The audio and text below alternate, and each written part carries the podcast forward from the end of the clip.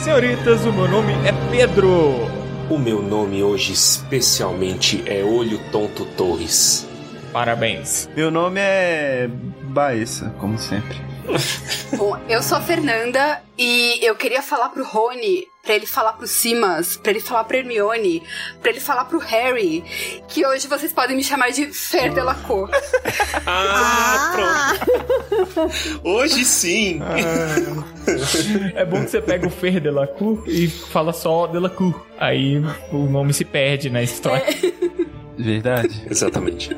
E eu não sou a Veves, na verdade, eu sou outra pessoa fingindo que é ela. Olha só. É isso. A poção do polissuco afeta todo mundo. Alguma vez na vida. Suspeito. Chegou aqui. Eu tenho certeza que o que a Veves não bebe é suco de abóbora. Ai, nossa, jamais. Quem que bebe? É. né? Só esses doentes. Nunca entendi suco de abóbora. Estamos aqui de volta com essas duas convidadas muito especiais, Verônica e Fernanda. Obrigado por estarem aqui conosco novamente. Vamos falar do Cálice de Fogo. E vai ser muito legal.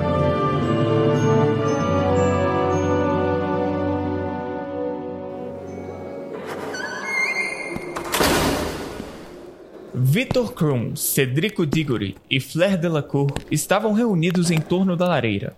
Pareciam estranhamente imponentes, recortados contra as chamas. Krum, curvado e pensativo, apoiava-se no console da lareira, ligeiramente afastado dos outros. Cedrico estava parado com as mãos às costas, contemplando o fogo. Flair Delacour virou a cabeça quando Harry entrou e jogou para trás a cascata de cabelos longos e prateados. que foi? Quer que a gente volte ao salão? Pensava que ele viera trazer um recado. Harry não sabia como explicar o que acabara de acontecer. Ficou ali parado, olhando para os três campeões. Percebeu de repente como eram altos. Houve ruído de passos apressados atrás de Harry e Ludo Bagman entrou na sala. Segurou o garoto pelo braço e levou-o até os outros. Extraordinário!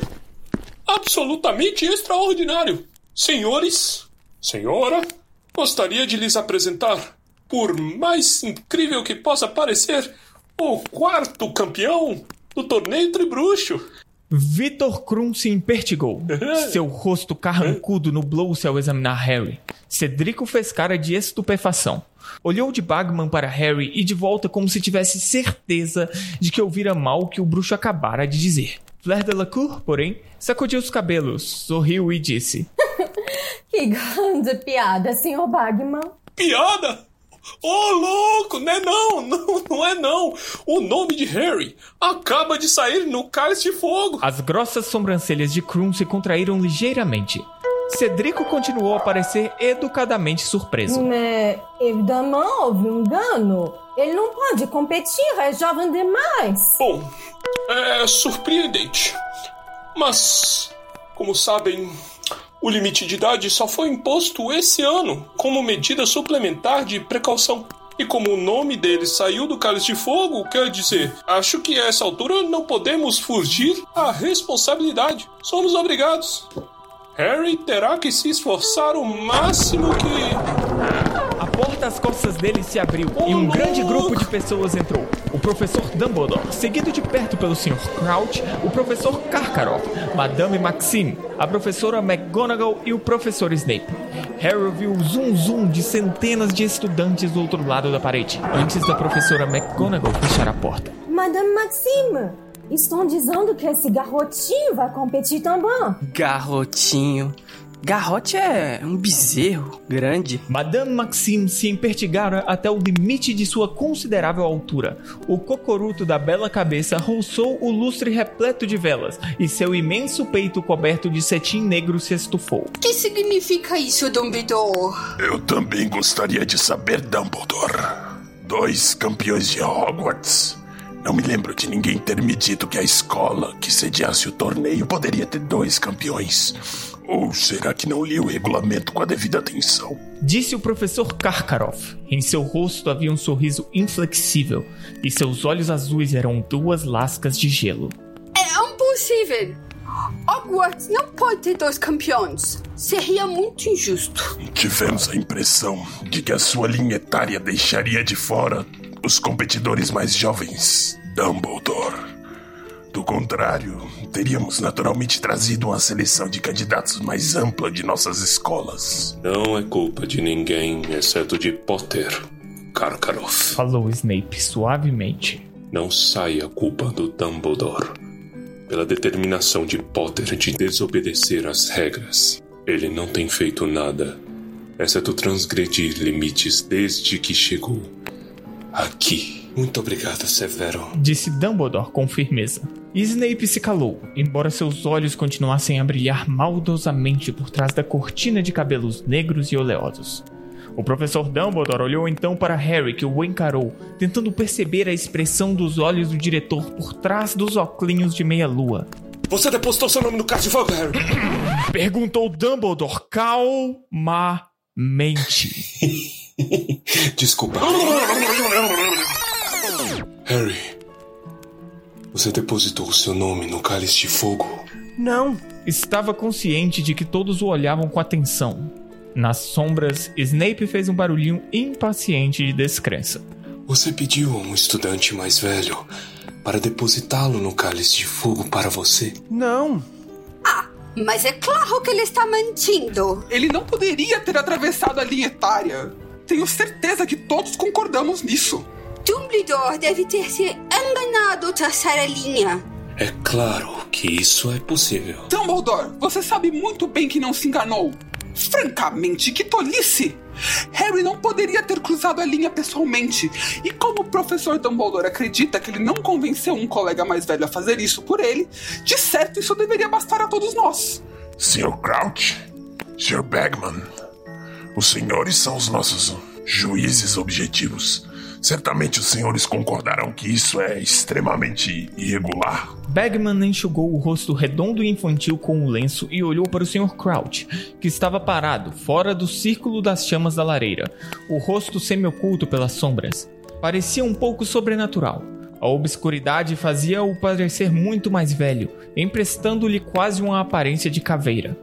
Quando falou, porém, foi em seu tom habitualmente seco. Devemos obedecer ao regulamento, e o regulamento diz claramente que as pessoas cujos nomes saírem do cálice de fogo devem competir no torneio. Bom, o Bartol conhece os regulamentos de trás para diante. Disse Bagman, sorrindo e se voltou para Karkaroff e Madame Maxime, como se o assunto estivesse definitivamente encerrado. Eu insisto em tornar a submeter os nomes do restante dos meus alunos. Vocês prepararão novamente o cálice de fogo e continuaremos a depositar nomes até cada escola ter dois campeões.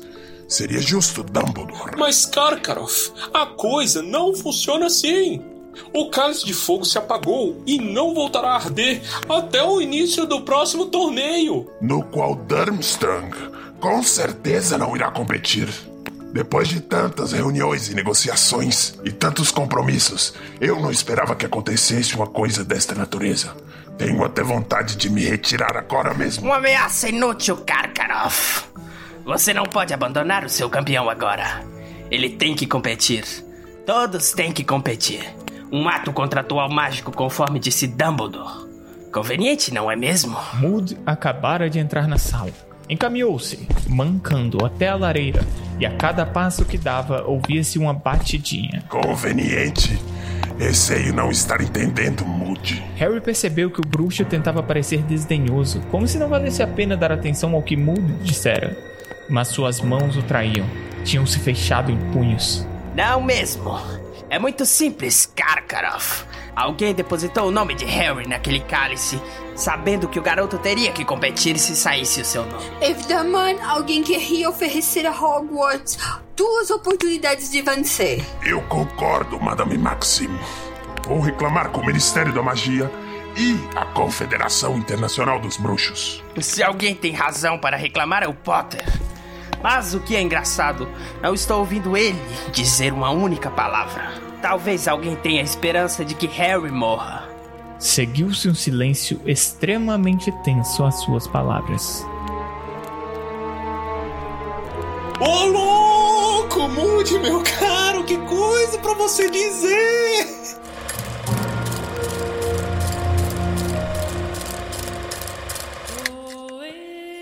E vamos então agora para o episódio. Vamos começar com um resumo extremamente rápido. Ignorem que seja um resumo, porque muito provavelmente a gente vai debandar, discutir no meio do caminho e vai virar um monte de coisa aqui, porque é assim que essas gravações funcionam, porque a gente ri e se diverte e esperamos que vocês também. Isso. E também esperamos que vocês compartilhem para seus amigos e família, por favor. Mas antes disso, Copa Mundial de Quadribol. É, o que, que, que vocês têm pra falar sobre a Copa Mundial de, de Quadribol? O Brasil não chegou à final. O Brasil não chegou na final.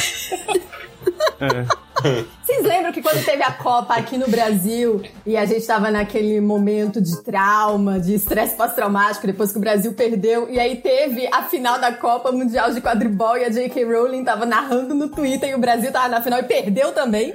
Meu Deus, que isso? Caraca, não acompanhei Ah, isso. lembro disso. Vocês não lembram disso? Nossa! E todo mundo crente que ela ia fazer o Brasil ganhar pra dar, né, aquele consolo. Eu nem lembro quem era o, o adversário, mas assim, perdemos. Mas é isso. O importante é participar. Isso em 2014, a gente tem que colocar na linha do tempo aí, porque a gente já perdeu. 2014. É, a gente já perdeu algumas vezes depois disso. Perdeu. Quando as coisas ainda davam certo, assim, mais ou menos. É verdade. Porra, mas que, que timing errado da JK também, né, velho? O Brasil, porra, toma 7x1, a mulher vai lá e ainda faz o Brasil perder na final da Copa Mundial de Quadribol. Quem ia imaginar? É. Você sabe que tem uma história maravilhosa com esse negócio de quem ia imaginar? Que tem uma editora pequena aqui em São Paulo chamada Lote 42 e eles estavam fazendo todo o jogo do Brasil. O número de gols que o Brasil tomasse ia ser o desconto que eles iam dar nos livros deles. Ah, eu lembro disso. Putz, grila. Caramba! E aí, no dia do 7 a 1 eles tiveram que vender os livros deles com 70% de desconto. Foi, tipo, genial. Eu acho, eu acho é pouco. Eu mandava Faliu. a conta pro Davi Luiz, não. não. só de raiva. É isso. Pô, devia mesmo mandar conta pra ele. É da, Só alegria pro alegria povo, pro povo né? brasileiro. É, alegria. Mas, né? Caralho, ele deu o real, né, velho? Que bosta. Cara, virou uma grande piada, né? De- a- até pouco tempo atrás tinha um site que ficava contando a, a- quanto estaria o placar se o jogo tivesse rolando até hoje. Eu lembro. Eu lembro disso. A Casas Bahia também tinha umas, umas ideias meio esdrúxulas dessa aí de ficar dando desconto em- com base no número de gols que sei lá o que faz. Isso aí dá muito errado. velho. Não faz isso, não. Olha, a Copa Mundial de Quadribol, pra mim, só mostra que a incompetência de gerir coisas é generalizada no mundo bruxo.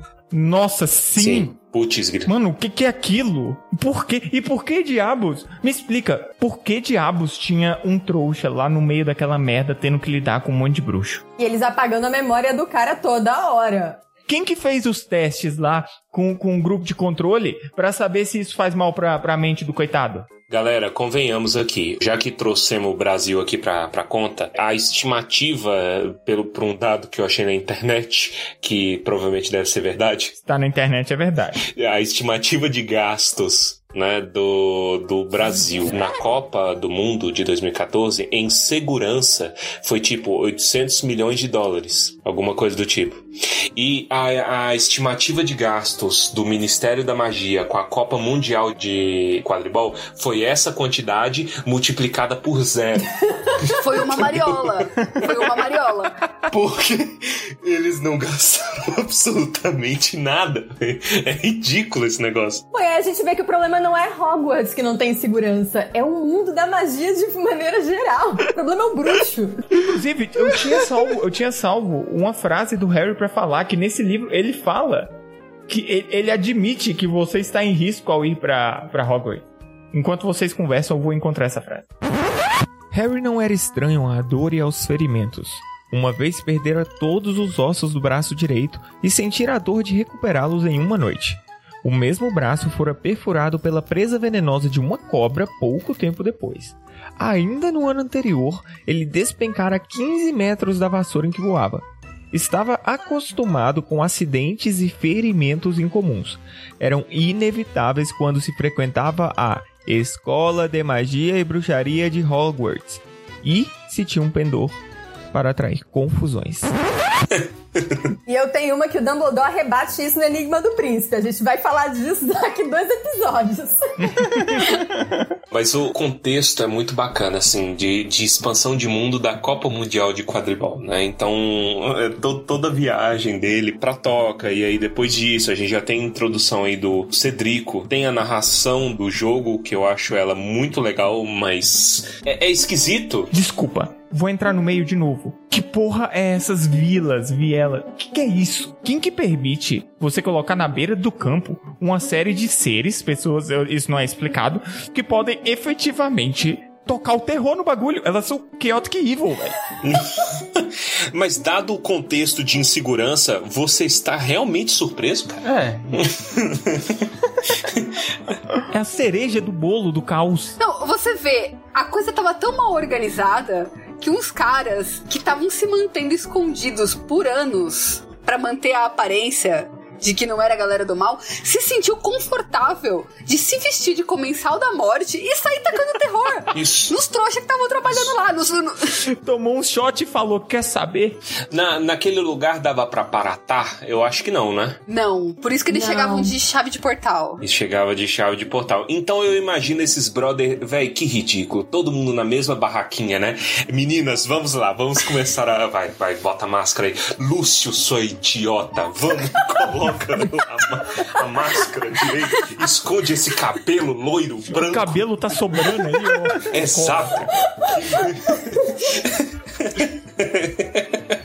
Vamos logo, meninas. Vai, todo mundo arrumado, todo mundo pronto. Então sai, quem sai Hoje é primeiro? Ah, sexta, sai nós usamos a nossa roupa de comensal da morte.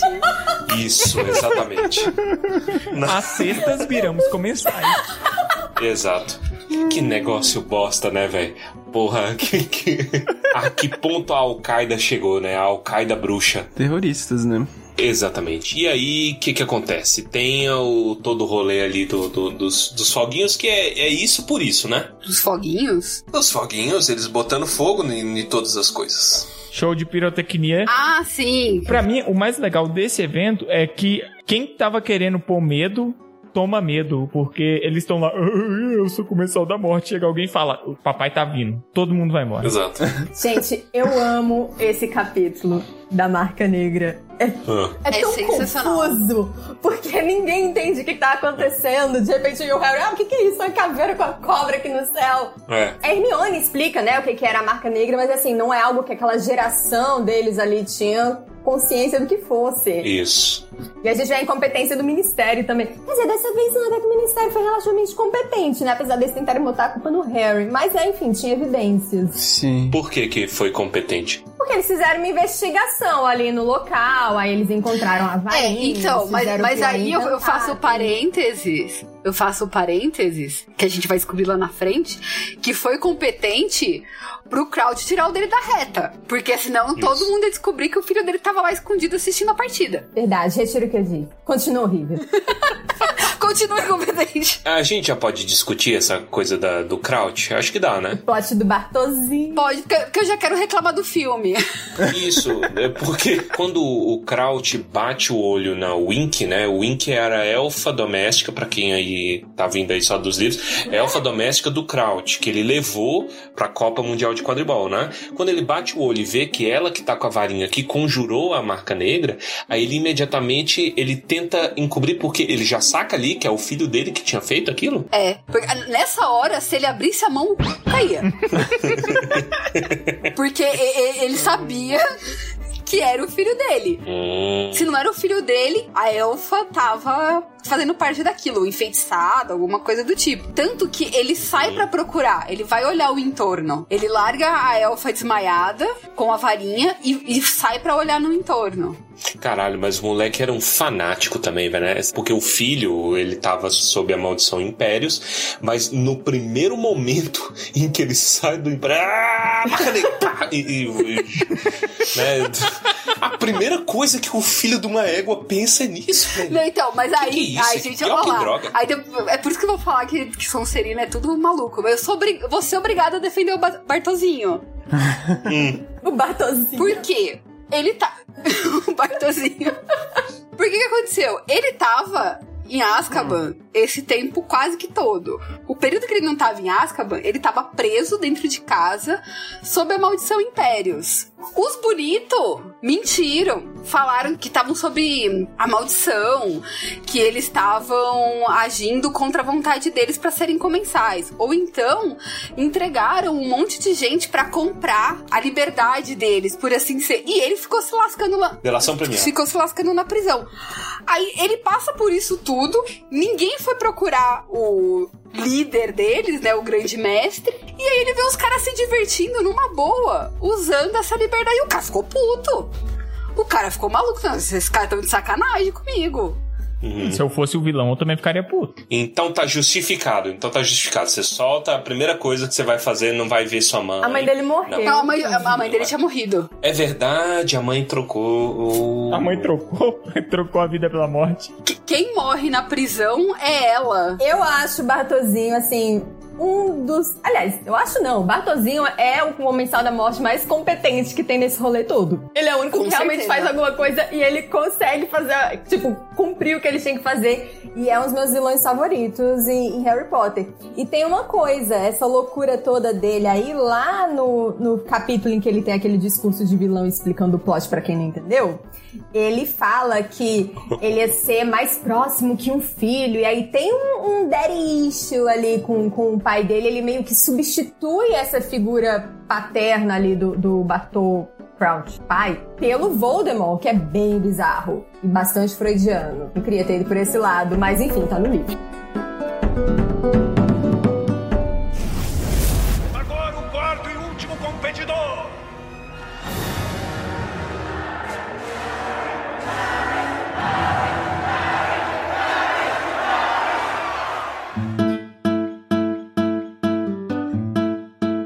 Inclusive, pegando aí ah, o gancho de vocês falando, eu, eu gostaria de pedir vocês para não falarem Bartozinho para se referirem a ba Bartô Júnior, mas vamos chamar de David Tennant, por favor. Vamos chamar o David Tennant é coisa e deixar Bartozinho pro Bartô Sênior, tá? Que, que eu acho um pouco assim, que aproxima um pouco a relação, sabe? E eu não consigo desver o, o David Tennant nunca mais como A linguinha, Mas a é linguinha. Bartô Júnior, ele é o A filho. linguinha. eu Ele é o é, Não, mas não. É porque tem que ter um carinho com, com o idoso senil também, sabe? É porque o Tenas pra mim é o doutor. É, ele é o doutor. É verdade. Apenas o melhor doutor. Não, é, essas coisas aí eu não mexo com essas coisas aí que vocês.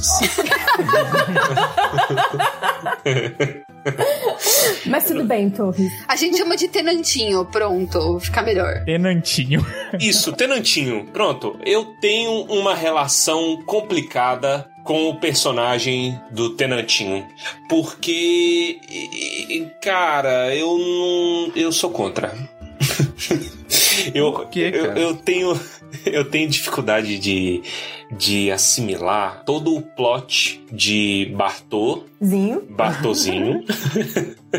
Tenantinho e o Moody como um todo, porque eu acho que o resultado dessa relação nesse livro acaba enfraquecendo a relação no nossa como leitor com o Moody. Porque o, o Moody é um personagem agora, mas não é o Moody, é outro. Quando você encontra ele, é outra pessoa. E você não se importa tanto com ele, pelo menos eu, na, na, na, leitura, quando as coisas vão acontecendo com o Moody mais pra frente, né? E eu acho meio confuso, uh, tipo assim, eu, eu amo todo o contexto de do quanto o Bartô sênior, né, o Bartô pai era ordinário, quanto que o cara, tipo, não ligava pra família, era, era viciado em trabalho e tudo mais. Só que no contexto geral, eu, eu não gosto muito desse mistério, sabe? Desse mistério específico no livro. Entendi. Porque no filme nem existe, né? No filme é tudo mal explicado. É, então, no, no filme é uma desgraça. Talvez seja isso que tenha poluído minha mente. É possível. Porque, assim, uma das, das minhas birras com o filme é justamente isso. Porque eu acho esse plot muito legal. Esse plano louco do dele ir pra Copa debaixo de uma capa da invisibilidade e aquela Wink apavorada. E, e não tem nada Coitada. disso. E, assim, e eles ainda bagunçam tudo no filme, porque, na real, eles estão no camarote do, do ministério, que é lá em cima. Os Weasley receberam a honra de estar lá. E aí, tipo, eles cancelaram essa honra do, dos Weasley no filme rola uma zoada do, dos Malfoy, do tipo, é, tá indo lá pra cima, só que não faz o menor sentido é, eles estarem zoando, porque se o negócio é feito voando em vassoura, quanto mais alto, melhor pra você ver o jogo, né? Exatamente. Como é que é? Se, se chover, vocês serão os primeiros a saber, né? Acho que é. É, aí a gente falou, mas vocês não vão saber o que tá acontecendo no jogo, porque vocês não vão estar enxergando nada. Vai tá vendo a bunda deles. eles vão saber quem vai cair no chão primeiro, né? Só isso. Então, eles bagunçam toda essa parte da história no filme. Eu acho que minha visão é muito poluída por conta do filme, principalmente porque, para mim, é muito mais interessante o arco de anime que tem nesse livro, né? Que eu vou provar por 2 mais 2 que esse livro é um, é um arco de anime da, da Shonen, da Shonen Jump. E para mim é mais interessante, entendeu? Eu quero saber como ele vai resolver esse problema, eu quero saber quem colocou o nome no caso de fogo e tudo mais. O meu problema não é nem com o David Tennant, mas com ele virar o Moody, entendeu? Por que, que ele tinha que virar o Moody? Ah, bota o Rabicho pra colocar o nome no caso de fogo, não sei, para dar uma utilidade pro Rabicho também, né? Mais utilidade pro, pro Rabicho. Ele tá ordenhando a Nagini. É, ele tá ordenhando a Nagini. Ele tem uma utilidade. Ele, ele tem a oportunidade que várias pessoas dariam o braço direito, a mão direita. Ah, na, na primeira cena do livro, cara. Lindo. Eu amo essa frase. mas, mas vocês sabem que uma, uma coisa que eu sempre fiquei pensando é que ou o David Tennant é tão bom quanto a gente na dramatização, ou todo mundo achava o olho tonto um grande porra louca, porque não importava a maluquice que ele fazia, todo mundo, ah, não, tá, beleza, é o Moody. Ah, ele transformou Sim. o Draco em fuinha e tá jogando ele pra Isso. cima e pra frente. Ah, beleza, é o Moody. Isso. Ah, é isso a melhor é cena esperado. do livro. É a melhor, o melhor momento do livro. Ver o Draco sendo humilhado. Porém, é um absurdo. Ah, não. Vai dizer que você não faria isso. Faria. faria. Mas é verdade, tipo assim, o, o Moody não tem tanta relação assim com David Tennant, né? Com, com Bartozinho Júnior Júnior, pra, sabe, para ter um peso essa transformação. Por que que teria que ser o Moody? Porque o Moody que tinha sido contratado para ser o professor de é. defesa contra as artes das trevas. Ah, vai na professora Grubbly Prank, velho. Vai no. no, no vai, vai, na Madame Pomfrey. Quem, quem, quem, vai, quem, quem, quem, quem botou, mas quem seco, botou não, o nome do mas... Harry no Caso de Fogo? Madame Pomfrey. Ninguém nunca ia desculpar Madame Pomfrey. Você tem que concordar que é muito mais fácil você interpretar alguém que é louco do que você interpretar Madame Pomfrey.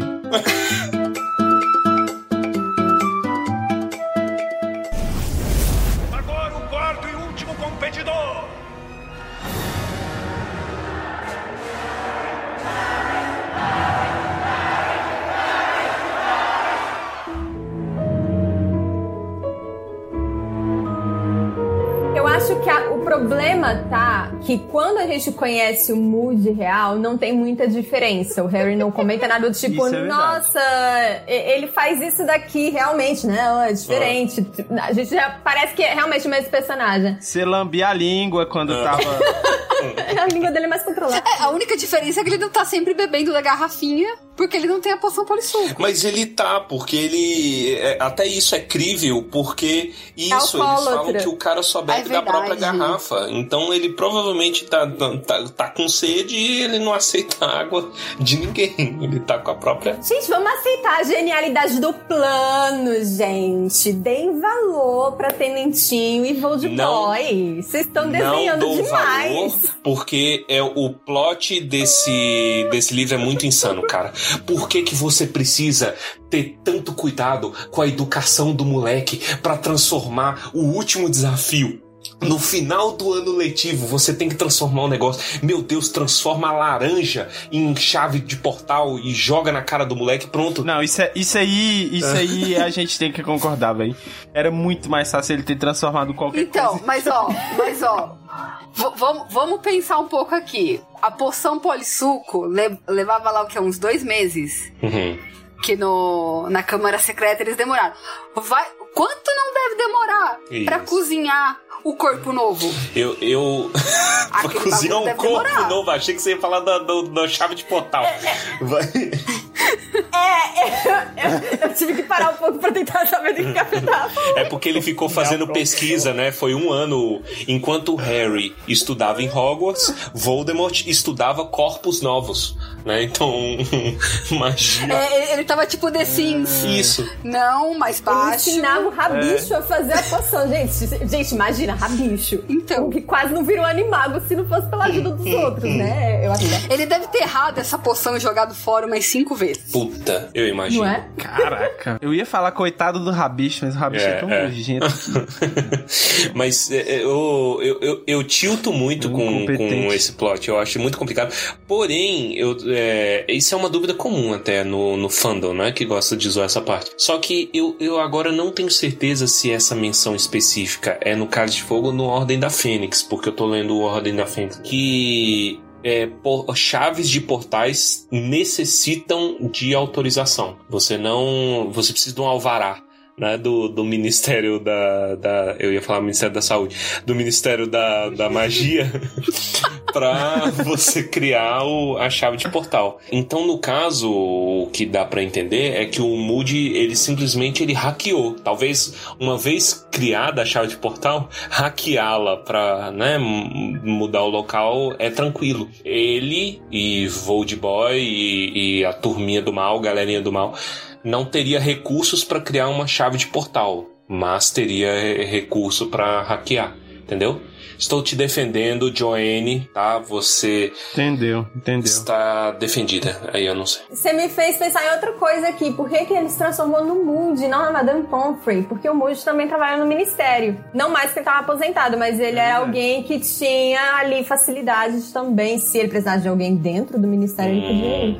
Ele provavelmente tinha autoridade. Né? Se alguém chegasse, por que que você tá fazendo chave de É. portal aqui? É, eu trabalhei no ministério, tô autorizado a fazer isso aqui. Entendi. O que desqualifica um pouco o ministério, porque o Moody fazer qualquer coisa e eles aceitarem simplesmente porque é o Moody, porra, você ter um funcionário desse deve ser, porra, complicadíssimo, porque o Moody, você vê o Moody, sei lá, transformando o, o recepcionista em fuinha, e você fala, ah, tudo bem, é o Moody. É o Moody. É, rouba, mas faz. Complicadíssimo. Né? Rouba, mas faz, é, compli- é, também a gente morando no Brasil, não tem como criticar, né? o Exatamente. Da, da magia. Exatamente. Ah, outra coisa. Eu queria trazer uma coisa aqui da, de antes da Copa Mundial de Quadribol. Eu queria trazer ainda lá na, na, na casa dos Dursley, que a gente é meio. A gente aqui atravessa os assuntos, né? Mas é uma coisa que eu pensei quando eu tava lendo. O Ministério da Magia reconhece o lugar que é feito a magia e não a pessoa, né? Tanto é que pra punir o Harry no livro anterior. Então, e quando o, o, o Sr. Weasley vai lá na casa do Harry, ele faz um pedido oficial, um anúncio oficial de que ele tá indo lá na casa do Harry, porque ele faz magia lá pra curar o Duda do caramelo incha-língua. Então, ele, ele pede pro ministério ligar a, a lareira no pó de flu. Isso. Então, eu- e ele, como funcionário do ministério, deve ter sido, tipo, ó, deu a cagada aqui, meus filhos fizeram merda, mas eu já corrigi. Eu imagino que seja isso. Ele Aham. tenha um certo nível de autoridade. Você vê que é meio difícil controlar esse Ministério da Magia aí, né? Porque qualquer bruxo pode ficar dando desculpa. Ah. Mas isso que você falou agora, Baessa, é, acaba virando inconsistência no Ordem da Fênix, que eu já vi também. Por quê? Porque esse mesmo tipo de coisa acontece com o Dobby. Eles conseguem detectar que o Dobby fez magia. No Ordem da Fênix eles mencionam isso. Assim, escuta, você já foi avisado porque você já fez magia na casa dos trouxas no seu segundo ano. Isso eles falam durante o julgamento. E aí o Harry, não, não fui eu, velho, foi um elfo doméstico. E eles não sabiam, mas eles detectavam isso. Entretanto, em vários momentos, a galera faz mágica perto dele, sabe? Tipo, na toca rola isso. E também quando a, a galera no Ordem da Fênix vai buscar ele, eles fazem magia na casa. Entendeu? Então o tempo todo tem isso. E- Sim, verdade. Aí eu só consigo pensar que é porque a Auro tem a varinha, sei lá, certificada lá e eles sabem que é um Auro que fez a magia. É a única Ah, explicação que eu consigo ser. ver pra isso. Agora, isso da toca, eu acho que o Dumbledore explica no Enigma do Príncipe, talvez seja, não me lembro. Que ele fala que quando é uma casa de bruxos, o ministério não tem como controlar. Então eles meio que deixam passar. Eles, ah, não tem como a gente saber quem é que se foi um menor de idade. Vamos Sim. confiar que os pais vão controlar essas crianças. Que os pais são responsáveis. que os pais estão usando magia para controlar as crianças. Pode ser uma chibatada de magia. Eu me lembro disso. Eu me Eu lembro não- dessa explicação. eu não lembrava Também dessa não lembro qual livro foi, mas eu acho que é no Enigma do Príncipe mesmo. Que ele explica que a casa é autorizada a fazer magia e Então talvez. vocês que se Então talvez o buraco, o furo de roteiro esteja apenas no Ordem da Fênix. Porque, tipo assim, teoricamente, a galera, ainda sendo Auror e ainda partindo dessa hipótese que a, a Veves levantou, deles poderem usar magia, eles não poderiam tirar o Harry de lá. Entendeu? Então aquilo ali já tá sendo meio que legal. E eles saberiam que estão tirando o Harry e eles iriam interceptar o Harry dali. Então meio que funciona baseado no IQQ, o índice que eu quiser. Né? O, o índice que a, que a que Joanne quiser. É, basicamente. É o que a narrativa precisa. Se a Exato. narrativa precisa, a gente muda as regras. O que não é, É novidade, isso. mas ela é muito inteligente e ela planejou isso no ano que eu nasci. Provavelmente. Provavelmente. Eu tô consciente disso. Eu acho engraçado esse livro aqui, porque no começo do livro eles apresentam a chave de portal pra ir pro campeonato, né? Pra Copa, pra final da Copa, que é um evento maior do que a Copa em si, que é a botina velha lá. E ele, ela apresenta essa chave de portal só pra ter a chave de portal no final do livro e você já tá sabendo o que que é. É, é um setup bacana, eu gosto, em termos literários. Eu acho legal, só tô tá. falando que é pra isso, né?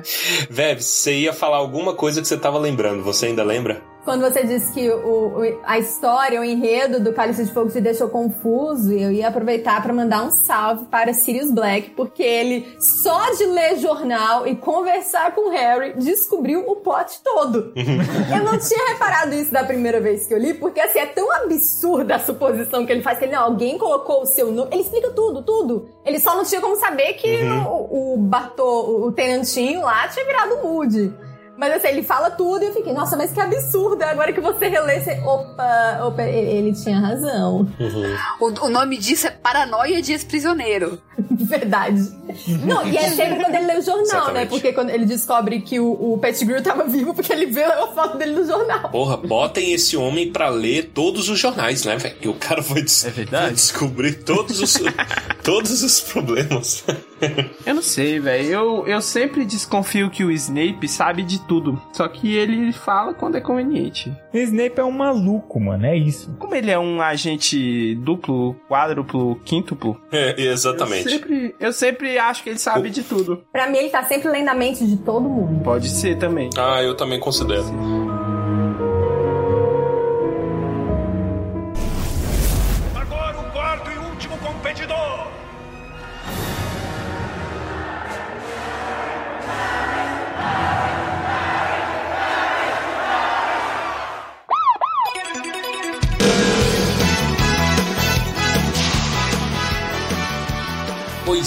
Vamos falar então de Torneio Tribruxo. E eu já queria começar indicando um ótimo vídeo, muito longo, tão longo quanto esse podcast, que é de um canal gringo que eu acompanho já tem um bocado de anos e eu não sei se ele é comum aí para as pessoas. O canal se chama Cosmonaut Variety Hour. Três palavras que não têm o menor sentido, mas se você colocar aí no, no, no, YouTube você vai achar que o cara ele fez uma, um review dos, do, de todos os filmes de Harry Potter, que ele fala que são filmes de Natal. aí tem uma coisa que ele aponta no, pro, pro Cais de Fogo especificamente e que eu não consigo mais tirar da cabeça e eu quero trazer isso aqui pra mesa para vocês discutirem. Que o torneio tribruxo, Harry Potter como um todo tem isso, mas o torneio tribruxo especificamente é um clichê de anime da Shonen Jump, que é o quê? O arco de torneio do anime. É isso. E Harry Potter é o Naruto. da vida. Eu estou convicto que Harry Potter é Naruto. Vamos, vamos às evidências, vamos lá. É um menino órfão que tem um poder muito esquisito e demoníaco e secreto dentro dele e ele não sabe. Tem um vilão que gosta de cobra e quer virar imortal. Pronto, ó, já temos aí a, a, evidência de Naruto. Ele encontra dois amigos, um menino e uma menina. Os dois, os dois amigos ficam no final. Pronto, esse, esse é a referência. Isso é o todo. Isso, essa é a referência. E. Se você pegar 90% de todas as histórias e reduzir ao mínimo, elas ficam iguais, mas tudo bem, continua. Não, mas calma, mas é, é, é, demais. E aí você tem o arco de o arco de torneio, né? Que é o torneio lá do, do, do, do Naruto maluco, que ele começa com uma coisa muito interessante, que as regras não valem porcaria nenhuma no mundo bruxo, né? E o cara fala: escuta, você tá aqui, vocês estão aqui, vocês quatro campeões aqui, mas vocês não podem ter ajuda de absolutamente ninguém. Hum. Vulgo tem ajuda de todo mundo. Vulgo tem ajuda de todo mundo. Então, a primeira missão dos caras é obter informação sem os outros descobrirem. Isso é parte do anime e isso é, isso é Naruto até, o, até o osso. Isso é verdade. Isso é Naruto até o... Eu nunca vou esquecer aquela prova de que a, a instrução é não seja pego colando, uhum. ao invés de não cole. É isso. Então aqui As é tarefas isso, são basicamente isso, especialmente a primeira, velho. Assim, ah, mas provavelmente todo mundo já sabe. No livro é muito mais evidente isso e é bacana, eu gosto muito dessa, dessa construção. Mas é essa história. E aí, velho, por mais que o plot de Casas de Fogo seja insano, principalmente o, pl o plot do Voldemort, é a história mais interessante porque você está botando o nosso protagonista para competir contra a mulher mais bonita da França. Quem é a mulher mais bonita da França? Você, eu não sei. Amélie Poulain. Ah, é a, aquela menina que faz Bastardos Inglórios. Como é que é o nome dela? Melanie. Aquela mulher linda. Eu, eu não sei. Paris Hilton. Vamos colocar Paris Hilton porque tem Paris no nome. Nossa, De onde vem as referências? Não, não, você tá, tá acabando o seu tempo depois dessa, cara.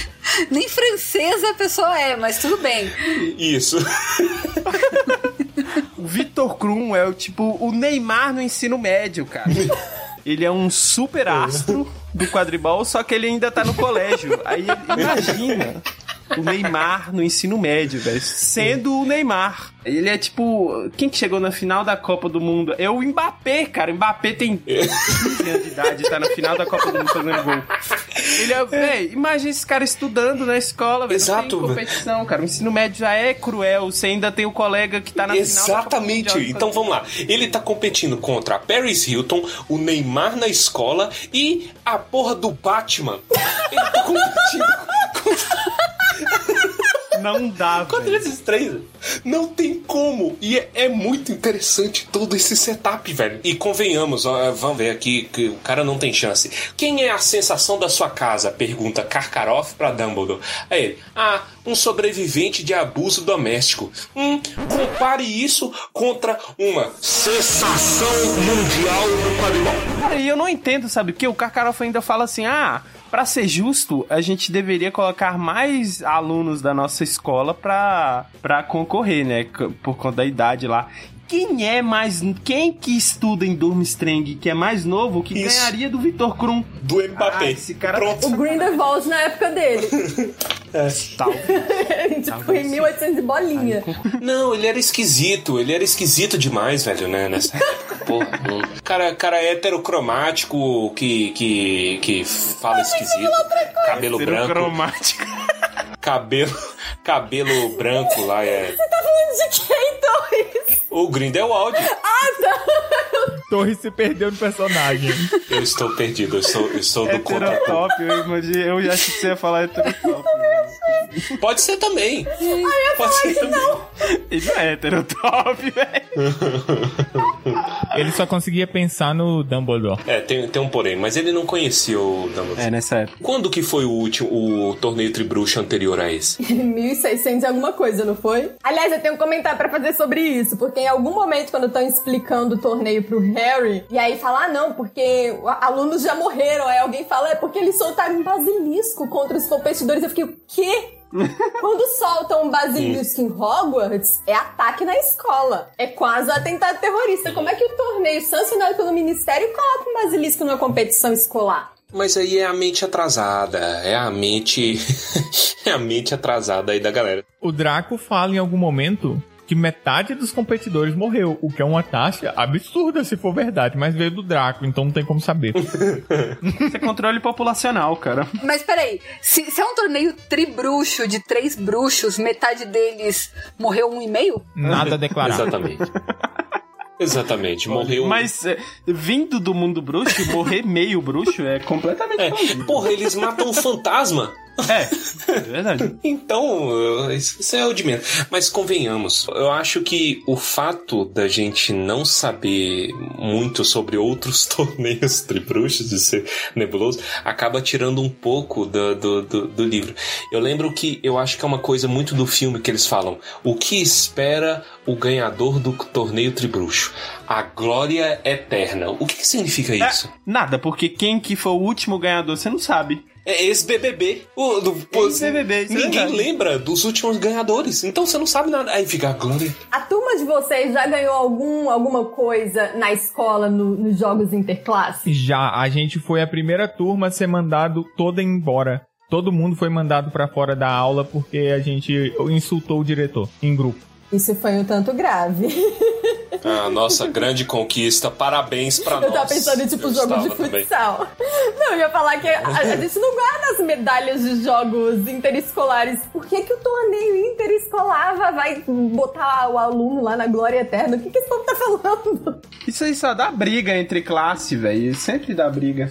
Eu já, eu já fui ameaçado na rua por conta de torneio interclasse. Quantas pessoas morreram nos interclasses de vocês? Cara, saiu íntegro fisicamente, aí a gente já pode discutir. Agora, morrer ninguém.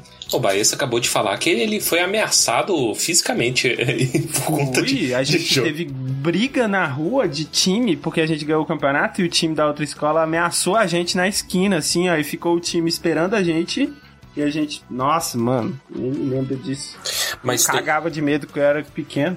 E tem outro problema. O qual que é o prêmio em dinheiro de, do torneio Tribruxo? Mil galeões. Você está arriscando a sua vida por mil reais. O que que é isso? O você tá ganhando ga- mil reais, gente. E moedas de ouro que valem mais do que dinheiro, ué. Isso é verdade. Não, não tem valor não, velho. É mil reais esse negócio. Torneio Tribruxo é BBB. Bruxo, bruxo, bruxo. Bru é, é- Pronto. eu, eu, Daí aprendi. eu, go- eu gosto dessa ideia. Os participantes são todos o- esquecidos. O BBB é menos perigoso pra sua, pra sua Será? parte física. Ó, depende. Físico, Ontem sim, teve um, um pé torcido, um mamilo rasgado e um ombro deslocado. Sim, A, a prova do torneio Tribruxo, tá vendo? O Fiuk fuma o dia inteiro e o menino que machucou é um crossfiteiro.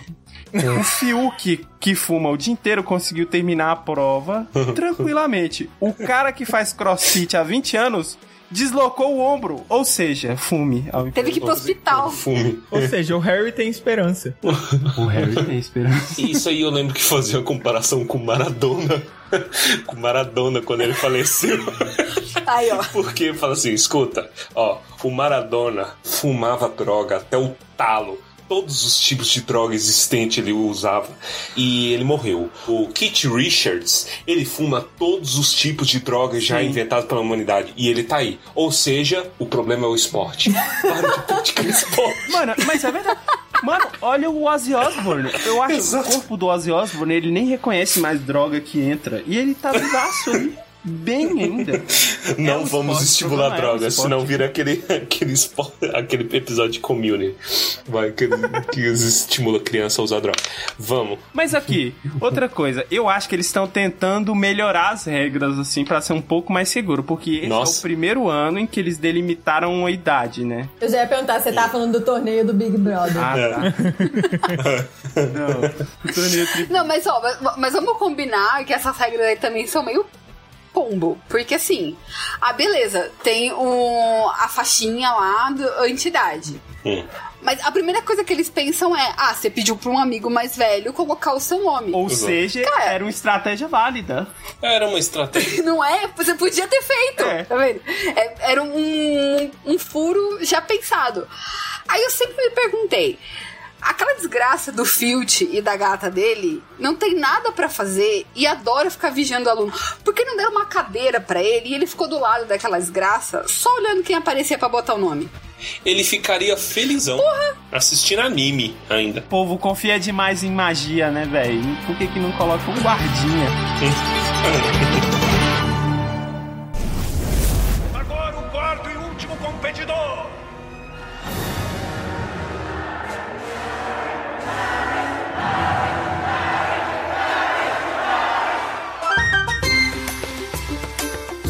Gente, o que, que vocês têm a falar sobre as tarefas? Eu acho maravilhoso e burro. Já vou falando aí.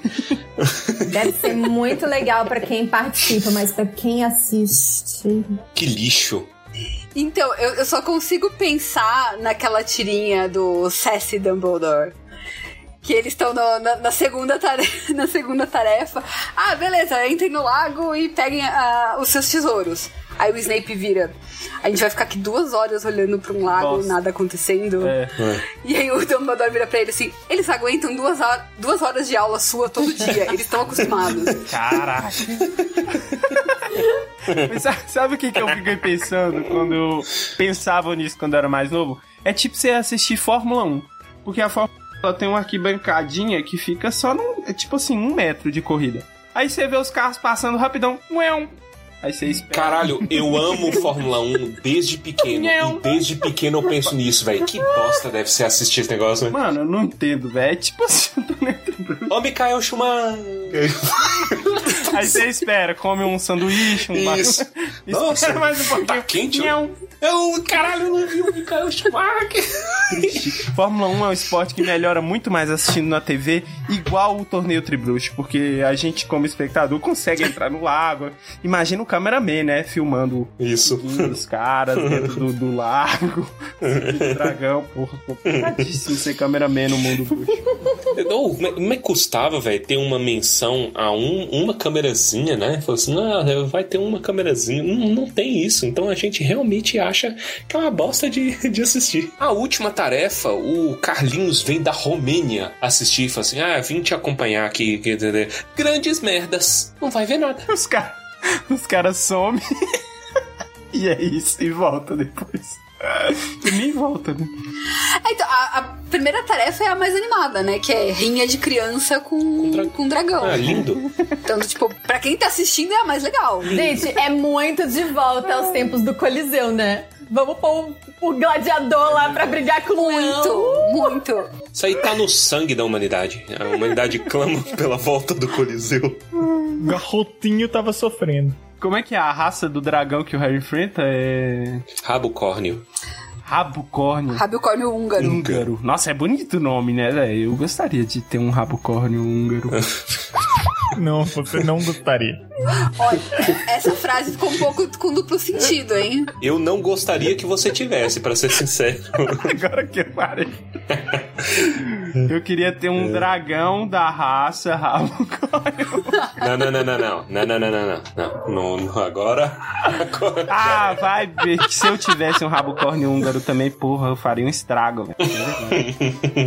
Mas no filme, aqui trazendo o filme antecipadamente, eu não entendo por que, que quando o Bartol Crouch tira, eu não sei se é o rabo corne, mas quando ele tira um, tira um dragãozinho do saque, ele fala. Uh. É o meteoro chinês. Que eu, inclusive, achava que ele falava errado. Eu achava que ele falava meteoro chineso. Que ele fala, aqui você pegou meteoro chinês. Uh. Aí eu, que, que que é isso, velho? Que drama é esse? E que corrente é aquela prendendo o dragão também, né, velho? Corrente sabão, né? É pra não acontecer o que aconteceu no filme, né? O dragão fugir e sair cagando na escola. Nossa, gente, é, gente do céu, pelo amor de Deus, esse... não, não vou falar nada, não. Irresponsabilidade pura. Mas é maneiro. Convenhamos que é maneiro. Então, é maneiro, mas eles gastam todo o orçamento Isso. na primeira prova, né? Porque aí depois, a do lago e o, o labirinto, que é o mais legal no livro, é só um bando de moita se mexendo. Isso é verdade. Nossa, gente, o labirinto é decepcionante. O labirinto é isso que parece foi feito no Minecraft, né, velho? Olha, já tá falando mal do filme antes da hora de novo. A gente não consegue. Ai, desculpa, cara, mas é inevitável. A culpa é da Fernanda do País. Inevitável, inevitável.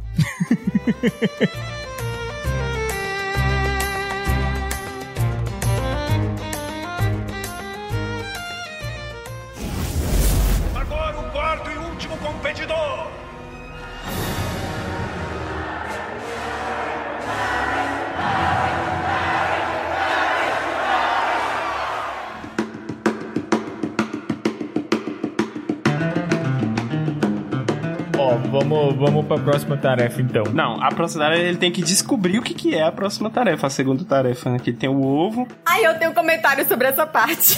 Deu- Que quando o Harry tá lá no banheiro dos monitores, o famoso banheiro dos monitores, pra colocar o ovo debaixo d'água lá, e a Murta aparece, tem um diálogo tão estranho, porque ela fala que ela começou a perseguir uma colega dela, e aí a colega foi pro ministério e conseguiu, tipo, uma ordem de restrição contra fantasmas. E eu fiquei com isso na cabeça, gente, a mulher conseguiu uma ordem de restrição contra um fantasma. Que funcionem, né? Inclusive.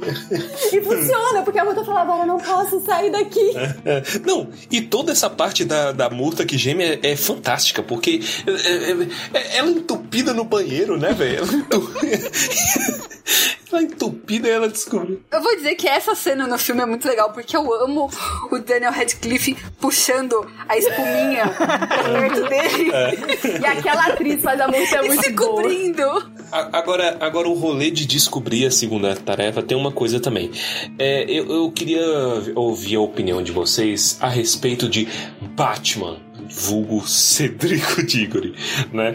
Que Battinson. É, Eu, isso, porque nessa última releitura eu concluí que ele não é tão bom personagem assim. E agora a, todos os nossos ouvintes vão, vão embora, porque parece que todo mundo ama esse cara. Mas Eu estou fazendo dancinha. Vocês não estão vendo, mas eu estou fazendo dancinha. Obrigada. dancinha de quê? De comemoração, porque eu nunca achei ele grandes coisas. Ó, pronto. Ah, olha aí. ah, olha. Eu acho ele mal construído, tanto no livro quanto no filme, porque ele é pra ser um nice guy, mas ele faz coisas comuns, sabe? Ele faz, ele é um cara que joga na esportiva, então, ah, mano, vamos ali competir, maneiro. Tudo bem, foda-se, entendeu? É, é- é- não é essa a qualidade, porque todo mundo fala, nossa, mas ele é a melhor pessoa já, já inventada e não, s- não. E ele, na verdade, ele é só aquele cara da faixa. Cedrico, parabéns, você não fez mais do que a sua obrigação. É, tipo assim, mano, não tem. Eu sinto que tem uma oportunidade perdida de fazer a gente sentir a morte dele, sabe? Que eu acho que a, a, oportunidade tá principalmente em tornar ele e o Harry mais amigos. Eu acho que tinha que fazer eles serem mais próximos, sabe? Porra, o, o Rony tá lá, bitch, né? Tá, tá, tá lá enchendo o saco, invejoso e, e- e maltratando todo mundo, e Parvati disse a Dino que não sei o quê. E, e o, o, o- o- Essa era a oportunidade, sabe? Verdade. A gente sentiria mais a morte dele, né? não só o Harry. O Harry sente, mas Mas porque ele viu alguém morrendo. E eu vou colocar um extra que ele me incomoda ainda mais, porque o pai dele é um insuportável. Amos. Amos Diggory. Por quê? Quando tem aquela reunião com as famílias no final, que tipo, os Weasley vão meio que puxando o Harry de perto dele, do tipo, tá bom, cara, vai pra lá. É, olha só, meu filho tá na frente. O meu filho está com mais pontos do que o famoso. Tá bom, meu filho. É. Sabe? Nem o seu filho tá enchendo tanto saco com isso, sabe? Ele é muito chato. É verdade. É porque pra gente fazer. é, pra gente sentir a dor pelo Amos Diggory, entendeu? A dor da perda. Porque a gente, como leitor, não tem tanto assim. Não pesa muito a, a, a morte dele, eu acho. Eu senti. É, não sei. Porque eu acho que quando é quando a gente é mais novo, acho que a gente sente mais a morte. Porque eu tava vendo aquele filme História Sem Porque Fim. você gosta do Robert Pattinson. Não, eu nem sou tão fã dele, não. Eu acho o maxilar dele bonito até, mas não sou tão fã dele. Ah, É, aquele um ótimo filme História Sem Fim. Eu não sei se vocês lembram desse filme, mas tem o Atreio E É o um cavalinho. e tá montado num cavalo. Atreio, Não, o cavalo aí é o o cavalo Atreio é morre o- com 10 minutos de filme. Atreio é o menino Atolado no cavalo. lamaçal. Eu lembro disso É o até cavalo, hoje. não é? Que ele fica gritando, atreiro! É Atreio ou cavalo? Então, o cavalo morre com tipo 5 minutos de filme. E você sente a morte do cavalo, cara. Você nem tem ligação nenhuma com esse cavalo, mas você sente a morte dele. Eu acho que porque quando você é criança, você sente mais. Eu lembro que eu fiquei triste com o Cedrico morrendo. Muito triste. É, eu lembro que a morte do Cedrico, acho que foi a primeira vez na literatura assim que eu lidei com um personagem morrendo. Acabou sendo assim a minha primeira experiência, digamos assim. Eu fiquei muito chocada. Porque ainda não tinha lido nenhum livro que de repente o, o autor ia lá e matava um personagem, né? E veja só, tô lendo Os Miseráveis, Os Crônicas de Fogo. e Quem se importa agora? quem se Mas importa? é- é- a, questão do Cedric é que eu acho que ele foi montado ali pra ser o arquétipo da Lufa-Lufa. Eu escutei vocês falando, eu só consigo pensar, gente, mas isso é Lufa-Lufa. É pra mostrar que ele é super justo, que ele é muito gente boa, que ele tá ali pela esportiva, que ele é super modesto. E aí o pai dele fica, olha aqui, meu filho maravilhoso. Ele fala, não, pai, não sou tão maravilhoso assim, não. Mas é assim, realmente não é um personagem que tem grandes profundidades. Acho que ele tá ali mais pra cumprir a- essa função aí, né? De ser o coleguinha que vai morrer, a gente vai ficar com dó e vai traumatizar o Harry. Cumprir a funça. É verdade, só pra morrer mesmo. O cara nasceu pra morrer, né, velho? É, como já dizia a Lana Del Rey. Vamos falar aqui então sobre a segunda tarefa. Neville sendo essencial aqui pro Harry, né? Mas só no filme. Só no filme. Sim, porque no, porque no livro é o Dobby. É o Dobby. Que eu gosto mais do eu gosto mais do Neville falando, viu? Na verdade, eu acho que eles não gost... eles não mostrariam isso no filme, porque ia jogar, sei lá, ia ficar jogado. Era muita informação. Eu gosto de como eles resumiram no Neville. É, é porque como eles cortaram todo o rolê dos elfos, Isso. fazia sentido colocar no, no Neville. O diretor deve ter lido essa parte, achado chato pra caralho, né? O fale e tudo mais. Aí falou assim: eu não vou colocar elfo nenhum dessa merda. Só de pirraça. É tipo colocar a Arwen pra ir buscar o Frodo ao invés do Glorfindel. Beleza. Funcionou, é tudo que eu tenho a Exatamente. dizer sobre isso. Eu, eu queria dizer o quão bizarro é, em tão pouco tempo, a Hermione ser a pessoa importante pro Victor resgatar. e, e pro Cedrico, a outra. Cara, menina. isso, isso mostra a profundidade do personagem. É o Mostra o tanto que é um personagem assim Por. Nossa, E ela é a Bruna Marquezine, né? Isso. pensando bem, ele é realmente o Neymar, né, velho? Porque apaixona do nada. Caraca. Não, mas eu acho que se fosse. Se o Vitor Krum fosse o Neymar mesmo, eu acho que ele ia. Ele teria machucado na véspera do carnaval. teria, teria. E depois da treta toda da segunda tarefa, a gente vai pra terceira tarefa e você tá assim. Vai ser muito legal. Aí você assiste o filme e você se decepciona porque. Cadê? Não, o filme não tem nada praticamente, né? Porque tem, tem, uma, tem uma magia maneira que dá até um nó na sua cabeça, né? Que tudo vira ao contrário. se Eu acho isso tão legal. lugar. que Eu sei lá, mano. Eu ia morrer lugar. ali. Sim, você fica com medo de andar. Onde eu não iria morrer? Eu teria morrido no dragão já, nem. eu teria morrido de susto de ver meu nome no cálice. Justo. Uma pessoa sensata. É. Não, cara, mas eu fico pensando, eu acho que eu participaria do torneio, sabe? Porque eu teria medo de questionar que eu não coloquei mesmo o meu nome. Aí eu ia ser, tipo, levar empurrando com a barriga. Aí chegar lá na hora do dragão. Mano, eu pensei exatamente Hum. nisso. Eu ia entrar e sair correndo pra fora, tipo, perdi. Pronto. Exatamente. Não quero morrer, velho. As não pessoas obrigar a morrer. disseram que você tem que, eh, você tem que competir, mas ninguém disse que você não pode perder. Então, se você perde automaticamente, você já resolvia e não tinha plot no filme. Pronto, no livro. É. Mas pode desistir, será? Falar se fala não quero. Na hora da prova lá, fala, hum, dragão. Não pode, porque é um contrato. Mas você pode entrar lá e, e cair na pedra e falar, ah, quebrei o joelho. Você ia Exatamente. embora, Ah, entendeu? você ia se autolesionar. Tal qual o Neymar. Voltamos ao Neymar. Carnaval. Isso. Tá qual o Neymar? Pronto, perfeito. Nossa, muito bom. Outra prova de que o Krum, de que o Krum não é, não é de verdade o, o Neymar, porque ele teria feito isso. pra ficar azarando as meninas de Hogwarts. É verdade. Ou as de bombatons, né? Tá, mas aí, tipo assim, passa a, a tarefa e chegamos ao cemitério, né? E aí, o Veves, come, introduz aí o, o cemitério. O que, que você quer falar do cemitério? Eu fico imaginando que se alguém olhasse na direção daquele cemitério nessa noite e achar que tava rolando uma rave. Porque era luz pra tudo quanto é lado e barulho. Não é o tipo de coisa que você imagina que acontece no cemitério no meio da noite. Ah, mas era o quê? Anos 90? Era emo, gente. Emo bebendo vinho no cemitério. É verdade. Ou iam achar que é alguma pegadinha do, do Silvio Santos também, né? Que tá rolando algum tipo. O Silvio Santos, metade das pegadinhas antigas dele era tudo no cemitério, assustando o povo. Aquela né? caveira no, na, na, na Garelli, né? É. E você quer uma carona para o inferno?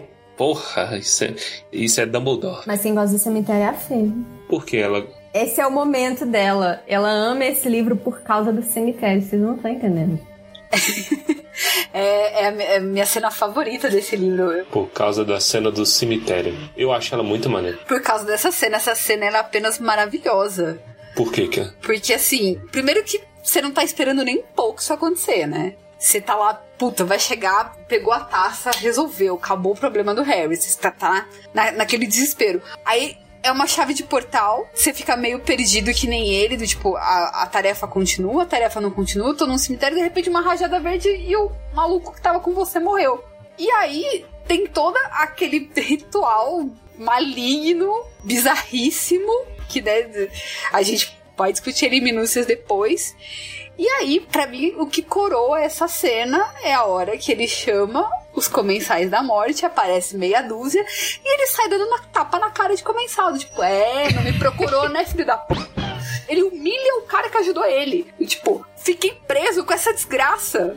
O rabicho foi me procurar, foi me procurar. Isso é a moral do rabicho que ninguém gosta dele. Ninguém. Do Tipo, o cara mais inútil foi o que me trouxe de volta e vocês Exato. bem bom. Que bagulho é esse? É muito bom. No começo eu tava falando sobre o David Tennant, né? Que quando ele sai da, do Impérios, a primeira coisa que ele faz é macaneiro. Mas pensando bem, é uma atitude bem coerente com o cara que ele ido- idolatra. Porque é a primeira coisa que o Voldemort E- e ainda pensa tem o é em vingança para com os dele. E ainda tem um parênteses muito bom que o rabicho encontra ele por um acaso. É verdade, ele, tru- ele Tipo, tropeçou. ele tromba lá na Berta Jenkins, que fala que tem uns negócios esquisitos acontecendo no canto, e ele vai pra lá e acha o resto do Voldemort. É, é simplesmente sensacional. É na cagada ainda. Isso na Albânia, né? É isso, na Albânia. A Albânia que é a Fernando de Noronha dos bruxos. Porque todo bruxo vai tirar férias na Albânia. Gente, oi?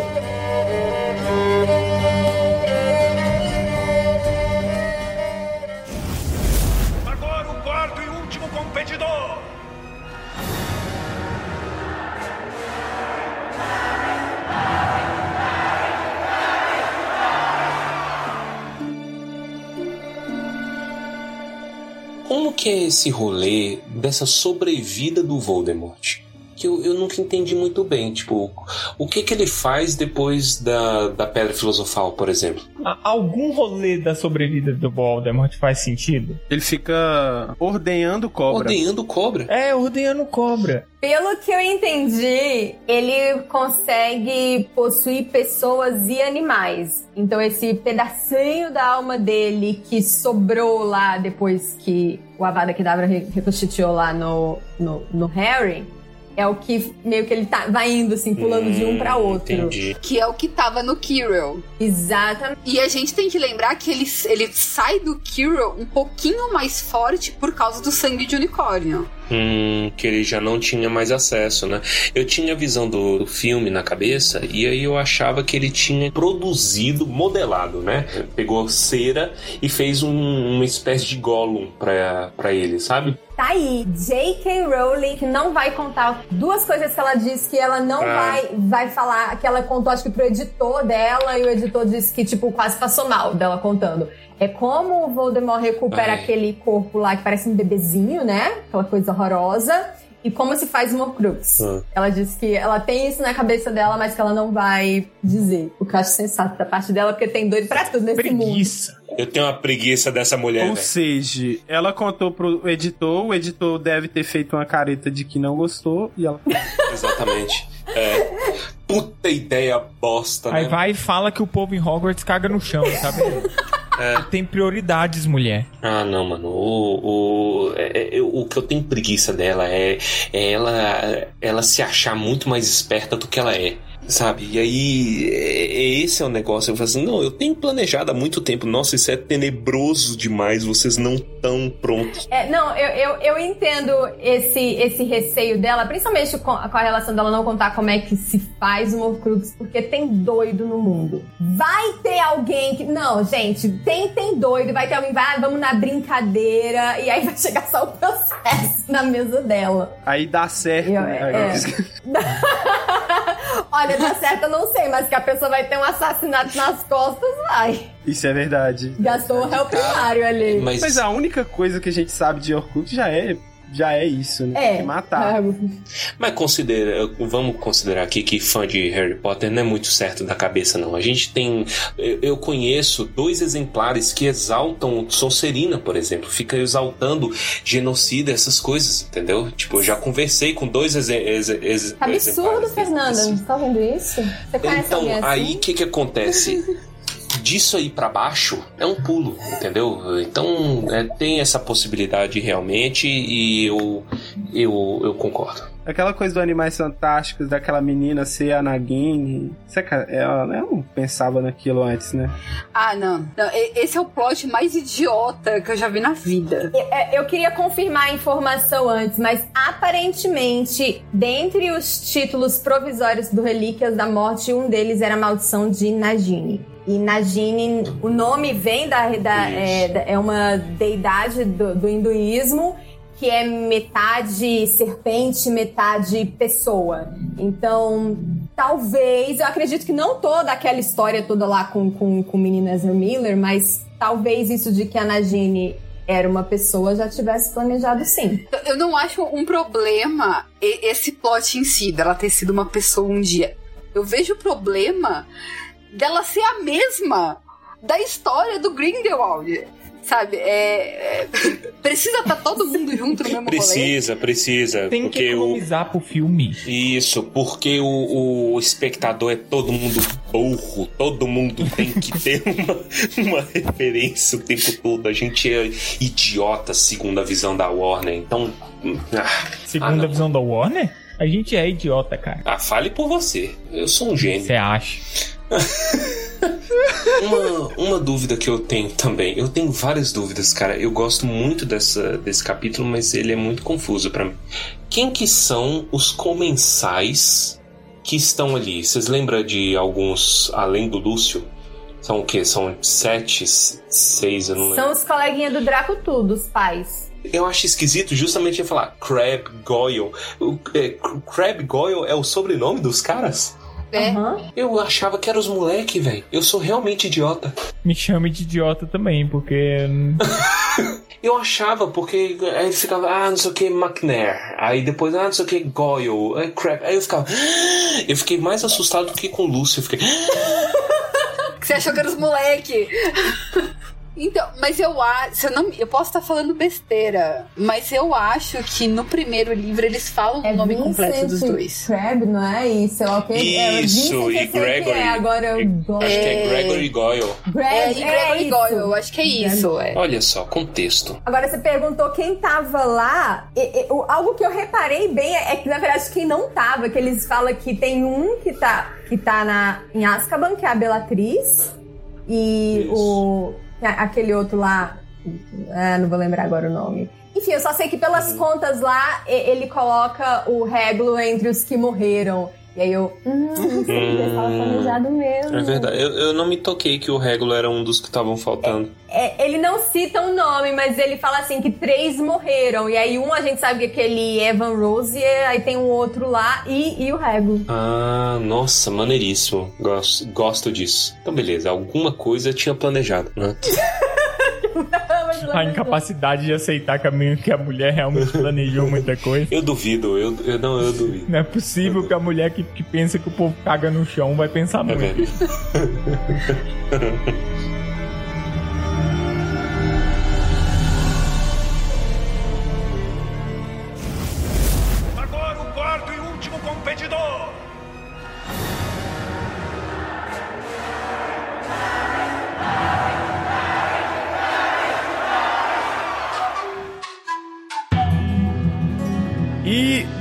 desse monte de discussões com saltos temporais e zero respeito pela estrutura do livro, porque é assim que funciona e vocês gostam, se vocês não gostassem, vocês não queriam que a gente continuasse fazendo. Vamos agora falar do filme e infelizmente a gente normalmente debanda pra falar mal, mas isso não quer dizer que todos aqui odeiem, só que uma maioria. Ele foi meu favorito por muitos anos, eu acho. O Cálice de Fogo.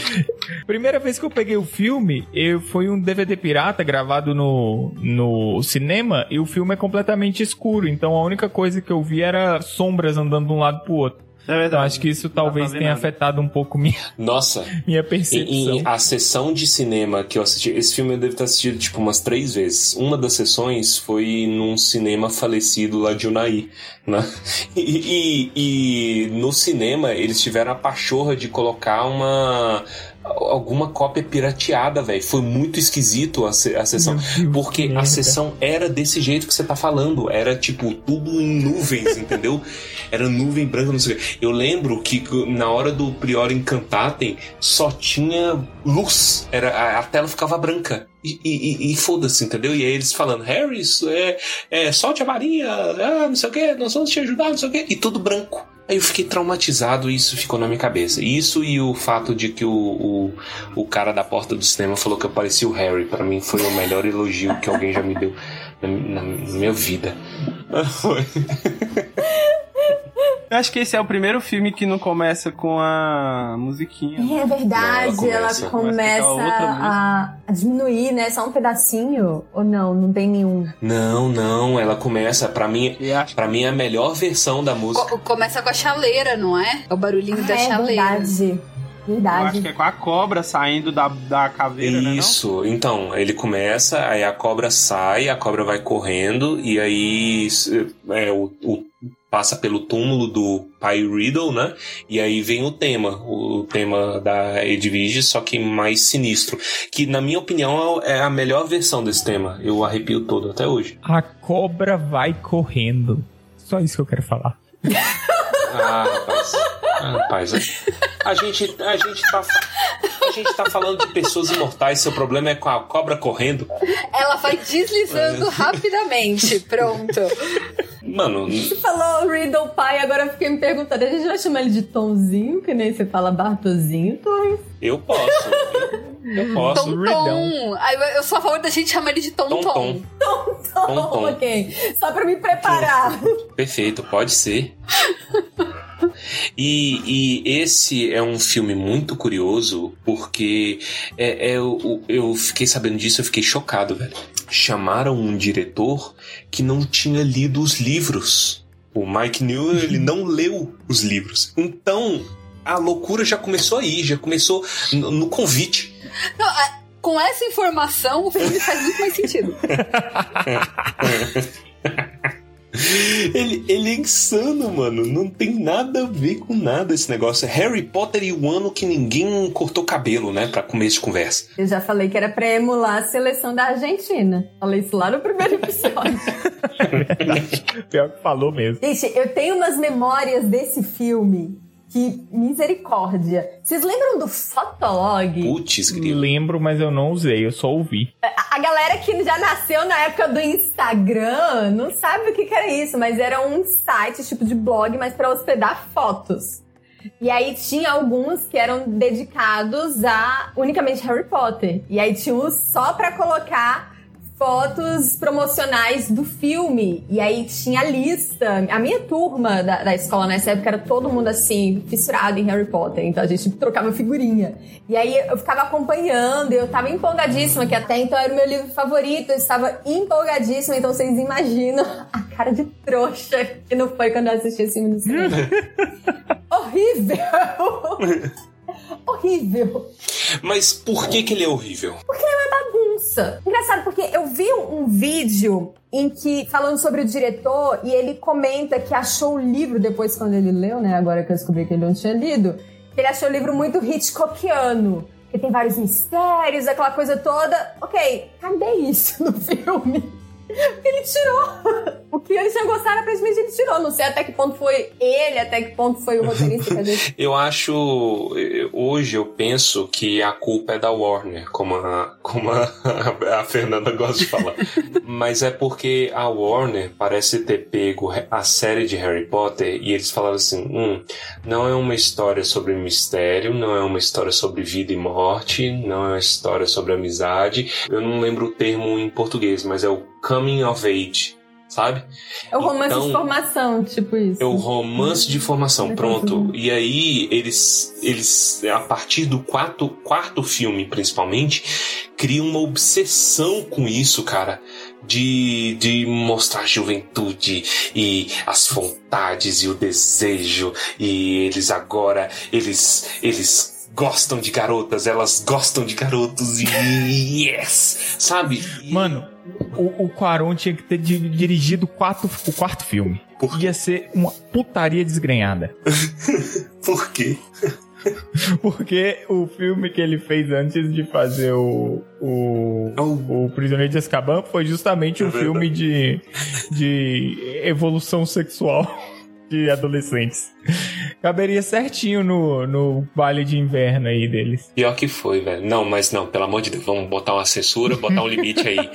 Não, tem que ter, ter- tem que ter limite. Cara, eu, nesse filme, eu nunca entendi aquela cena do Karkaroff entrando na sala do cálice e fechando a portinha com um sorrisinho maroto na cara. O que é aquilo? Eu não, não Eu acho que é só pra despistar, do tipo. Ah, precisa de um mistério aí. Eu acho que ele mijou no cálice. Eu tenho certeza que ele fez alguma coisa, tipo, muito errada. Se se, se o diretor. se o diretor do filme não leu o livro, por que, que ele não pode supor que a audiência também não leu? O lance do Karkaroff não é só nessa cena, velho. É o filme inteiro ele tá tentando apontar pro Karkaroff. O tempo inteiro. Eu lembro que na cena que eles estão se preparando pra entrar no labirinto, o Karkaroff tá alisando e falando umas palavras parecendo que ele tava jogando macumba no, no Krum. Sabe? Que ele tá o tempo todo. E aí, em seguida, o Krum ele aparece no, no, no labirinto endemoniado. Então você acha que foi o Karkaroff, entendeu? É o tempo todo aponta pro Karkaroff. É, é aquilo, né? Tipo, você tenta criar. você- sei lá, mano, parece que você tenta levar o. indicar, dar sinais errados pras pessoas pra no final virar e falar: Ó, você tava errado, idiota. Eu fiz tudo debaixo do seu nariz. Mas você não fez nada debaixo do nariz, você só deu impressões erradas. Pois é, e no livro, o Harry, ele desconfia do Karkaroff, mas são coisas que ele vê realmente do cara fazendo, assim, coisas esquisitas, de aparecer lá na aula de poções, mostrar o braço e ficar falando com o Snape, ele fica meio desconfiado. Aí depois ele descobre que ele tinha sido comensal da morte, tudo coisa que ele vê. Agora no filme não, é coisa completamente aleatória. É muito né? Tipo, gratuito isso. na porta. Muito E, e são gratuito. coisas que ele não vê. Ele não vê nada disso que o Karkaroff faz. Então não, não tem essa. Nossa, é muito esquisito. E falando em ver, algo que eu queria desver era aquela entrada das escolas. Gente, mas que vergonha. Eu acho breguíssimo. Nossa. Breguíssimo. E tem um brasileiro, inclusive, né? Aquele cara do. Da, de, Do- Da capoeira. É Isso. verdade. Eu fico, gente, Isso. primeiro, de onde que eles tiraram que Bobatã é uma escola só de garotas? E de onde eles tiraram que Darmstrang é uma, história- é uma escola só de garotos? Segundo, o que é aquela entrada? Tipo, as meninas lá, bailarina. Horroroso, gente. Horroroso. Não, não, e a irmã, a irmã da Flair, tipo assim, todo mundo de cetim, eh, to- todo mundo, né, elas, elas, é, todas bem arrumadas, aí entra a irmã da Flair parecendo um, um bobo da corte, né, ela, assim, você se ferrou aqui, garota, você vai entrar, parecendo um mico leão. E aí eu fico pensando que Hogwarts fica parecendo 100% sem talentos. Porque eu não imagino ninguém de Hogwarts fazendo nada ainda daquilo. Se fosse eles indo pra outra escola, eles iam mostrar o quê? O famoso Harry Potter. É. Eles É, é, exato. Eles iam soltar, eles iam levar o povo segurando explosivinho pela coleira. Capotando com O. Filt, né, le- levando. Mas ó, convenhamos que o, o- se tem um personagem que o, o diretor entendeu foi o Filt, porque as melhores cenas do filme inteiro Verdade. são do Filt, velho. O Filt, velho, eu, eu choro de rir dele, velho. Tem uma piada recorrente que ele fala assim: ah, vamos lá, vai- vamos começar a contagem. Quando o Filt contar, vocês vão, vocês vão dar a largada. Um, buf, aí já solta o canhão. E, e o Dumbledore faz uma cara de é vai, vai de qualquer jeito, já estragou tudo, vai. É, exato. Acho que na cena do, do, do ensaio lá da dança também, o Filt solta a música antes, né? E ele Solta fica dançando tudo- com a gata, não é? Com a gata que dança no Eu baile. não entendo essa fixação que ele tem no Filt, mas eu acho maravilhoso desse filme. Ó, dois personagens que eu acho fantástico é o Filt e o Neville. O Neville eu acho ele muito bom porque ele tem, ele começa a construção dele nesse filme, né? Tipo assim, de ser corajoso. E ele tem um foco bacana, tipo, mesmo eh, por muito que eu não goste do lance adolescente, ele acaba criando uma coragem que é, é bonito, sabe? Que ele que é o desengonçado, que é o único que que, que é, é macho que aprende a dançar. Enquanto os outros ficam, não, não, coisa de menina. ah, não. O, o Neville vai lá e ele faz, eu acho bonito. E ele curtiu o baile, né? Porque ele chegou altas horas da noite lá no, no dormitório, ainda dançando. Exato, cara. Nossa, eu acho isso lindo. né? Uma coisa que me incomoda, que é resquício do, do prisioneiro, porque do nada, além do deles pararem de usar o uniforme, a Hermione passa a ficar arrumada no prisioneiro, né? Então, tipo, cabelo com babyliss e tal. E aí, quando chega a hora do baile, ela só prendeu o cabelo. Não fez diferença nenhuma. Não tem aquele uau, é a Hermione. e aquele vestido é horroroso a propósito. Né? Gente, coisas que não passaram pela minha cabeça em nenhum momento. Vocês me desculpem. É, é. Nossa, ela, ela só achei- prendeu o cabelo. Quando eu era criança, eu achei bonitinho. Mas porque menino, menino é idiota, velho. Menino bota um vestido pronto. Nossa, tá tão arrumado. O, o, grande cerne do problema, eu acho que tá no foco no baile, né? Tanto que a gente tá falando mais do baile do que de todo o resto. Voldemort podia ter voltado no baile, mas a gente, a Podia, gente essa chance. Ele podia, ele podia voltar tipo Carrie, né? Chegando. Pá, Sim. Isso, isso. Agora o quarto e último competidor.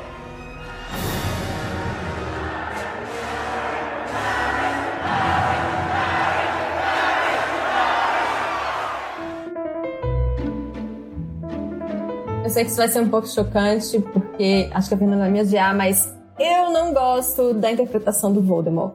Eu não gosto de como o Ralph... Ra- É Ralph Fiennes, não é o nome dele? Rafe, eh, eh, a galera chama esquisita, parece que chama Rafe. Ah, é Rafe, verdade, verdade. É, bem posh. Isso. É, não gosto como Ray Fiennes interpreta o Voldemort. Não que seja culpa dele, eu acho que foi mais uma questão de de direção, mas eu acho que ele ficou muito caricato. E eu preferi o design do rosto dele no Pedra Filosofal do que, não dele, do ator, mas do Voldemort, do personagem, como eles fizeram no Pedra Filosofal. Porque assim, tem aquela coisa das feições ofídicas, mas sem ficar muito na cara que é uma cobra. Eu acho engraçado, gente. Assim, eu queria ter medo. Não, mas, mas É ó, verdade. fica, fica tranquila que eu não te odeio, eu concordo com você. Me irrita o jeito que ele segura a varinha. Parece uma piteira, sei lá, é uma coisa muito esquisita. E quando ele vai tocar na cicatriz do Harry, que ele vai, tipo assim, muito rápido. Ai, já tem que vai bem devagar. Não, É. e, e ele toca com o meio do dedo, parece que ele acabou de botar a unha postiça e não secou. Isso. E aí ele toca com o meio do É dedo. É muito esquisito. Exato. Pra ser sincero, eu gosto da interpretação dele nesse filme e até no, no Ordem, tirando uma coisa no, no Ordem da Fênix. É, porque ele tinha mais voz de homem. Ele não tinha. Ele não falava desse jeito. Ah, Severus, Harry Potter, the boy who lived. Eu não consigo. O jeito que ele fala é. Caraca, é muito idiota. Mas aí, já falando do Ordem da Fênix, olha como é que é a direção. É, Eu só consigo lembrar, cara, do. de quando o Voldemort possui o Harry, que ele chega, né? Ele tá tentando o Harry fala, ah, não sei o que, você não tem amigos, não sei o que, não sei o que. Aí tem umas cenas que ele. é, é, o, o David Yates coloca o Voldemort pra dar uns ataques, tipo. tchá, tchá. Sabe que ele aparece. Harry, it isn't how you are like. It's how you are not.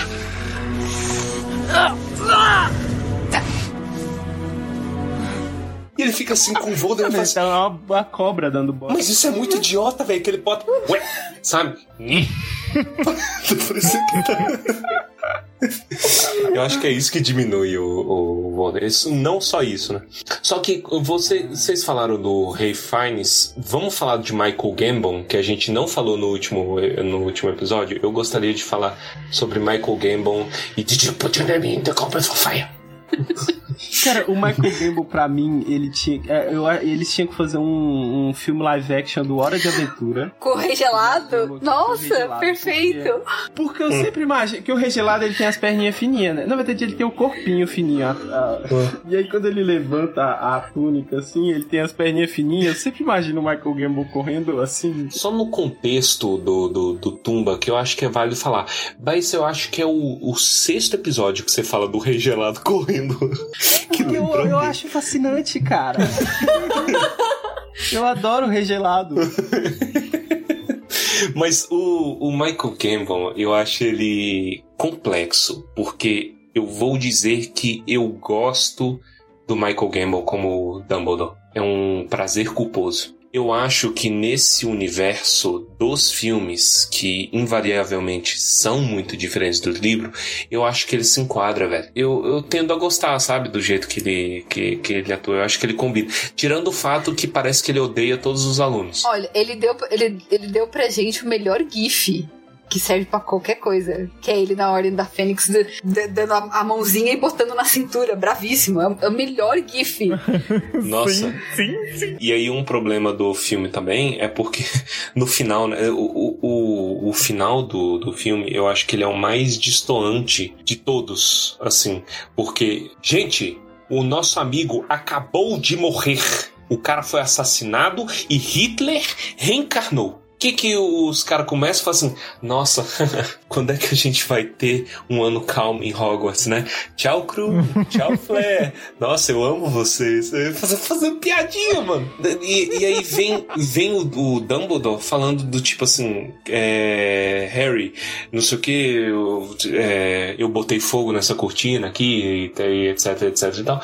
Mas você, é, saiba, Harry, que você não está sozinho. Você tem os seus amigos. Qual que é o próximo ato que o Dumbledore faz? Isolar o Harry. É. Não é esquisito? É, é, é isso que mostra que o cara não leu o livro. Aí, no caso, o roteirista. Também. Também. Também. Os caras não leram o livro. Porque uma coisa que eles não fazem no filme, que eu acho muito legal no livro, é aquela cena do Harry se recuperando no hospital. E aí ele bota o Snape e o Sirius pra se confrontar. Nossa, é maravilhoso. É sensacional essa cena. E aí você chega no filme e cadê, cadê esse preparo pro próximo, sabe? Porque isso é um embate importante no, no próximo livro. E fica meio. Ai, É, fica. tá, né? Do, do, do- do- fica. E não mostra a incompetência do ministério também, a negação do ministério. Sim. Tinha que mostrar, velho. Porque ia fazer muito mais sentido toda a intervenção da Umbridge e tal, e aquela situação, aquele desespero pra controlar a imagem do tá tudo bem, não, tem umas pessoas morrendo em alguns lugares sendo explodidos, mas ah, acontece, gente. O último capítulo do Cálice, é, ele parece muito mais com Ordem da Fênix do que com Cálice de Fogo. Isso no livro, mas no filme não, isso não, não faz o, o menor sentido. Eles não fazem essa, toda essa preparação, mas porque no livro, todos os temas que a gente vai ter no quinto livro já são preparados no finalzinho do Véi, o, o Fudge, velho, pra mostrar serviço, ele mata a testemunha, velho. Ele, ele mata. Gente, isso é terrível! O cara chega. Não, e eu, eu amo as reações, né? Fala assim: caralho, você é um idiota, velho. Você matou o cara, velho. O único cara que sabia de tudo.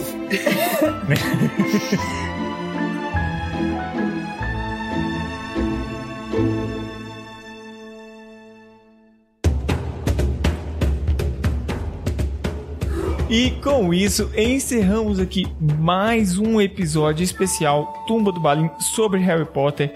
Obrigado novamente pela presença, Fernanda e Verônica.